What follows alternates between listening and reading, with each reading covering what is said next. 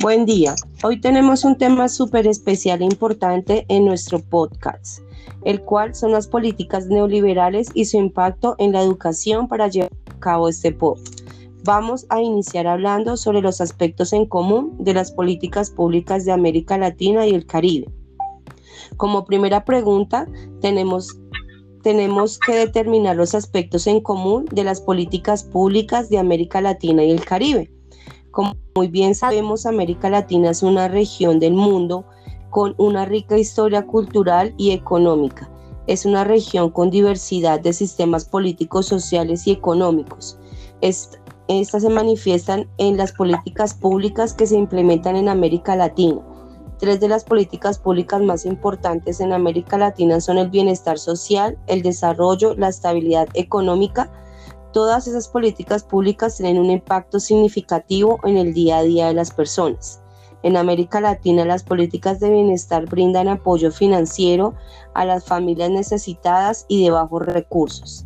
Las políticas de desarrollo apuntan a mejorar las condiciones socioeconómicas de la población centrándose en la educación, la salud, el empleo, las políticas económicas tienen como objetivo prevenir o reducir la amplitud de las alzas de los precios y salarios.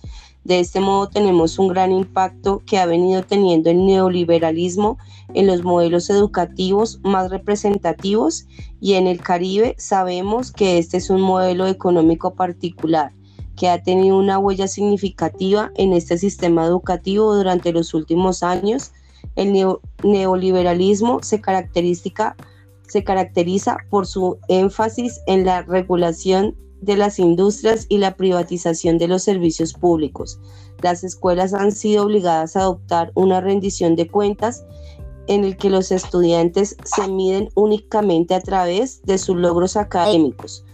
es así como este enfoque ejerce más presión sobre los maestros o docentes según las pruebas estandarizadas en algún lugar de desarrollar un plan de estudio basado en intereses y necesidades de los estudiantes. A continuación sigue mi compañera Wendy.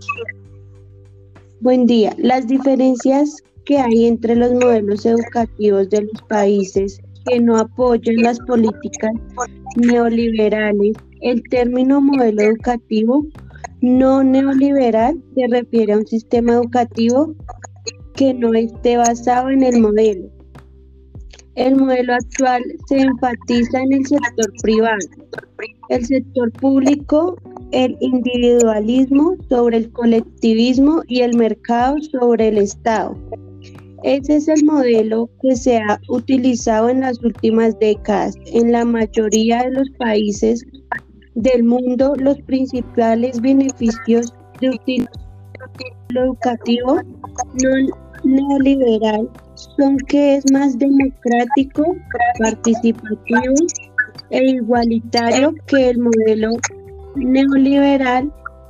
La educación democrática significa que los estudiantes son los principales interesados en el sistema educativo y tiene voz en la forma que se administra la educación.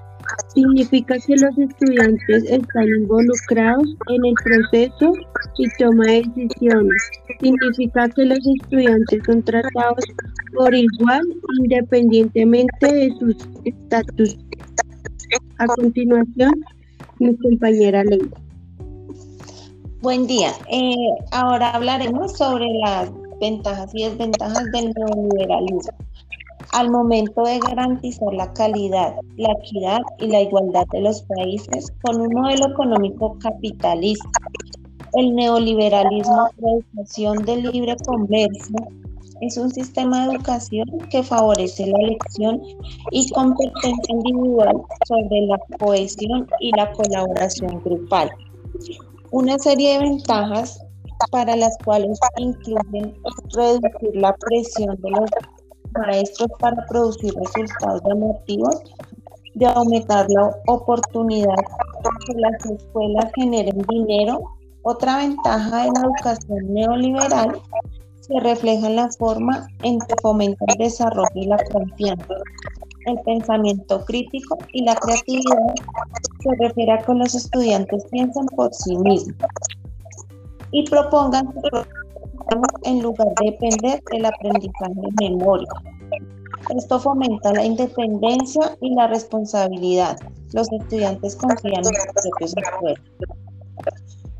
Lo que tienen en común las políticas de Colombia con los demás países son muchos los puntos de vista que tienen en común en cuanto a sus objetivos, metas o estrategias.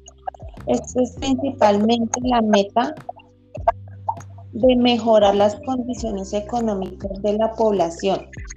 Además de esto, muchas de estas políticas públicas están diseñadas con el objetivo de proteger y promover la democratización, apretando los derechos humanos, guiándonos de las políticas públicas que tiene nuestro país. También en otros países como Guatemala sufren crisis de salud pública y corrupción.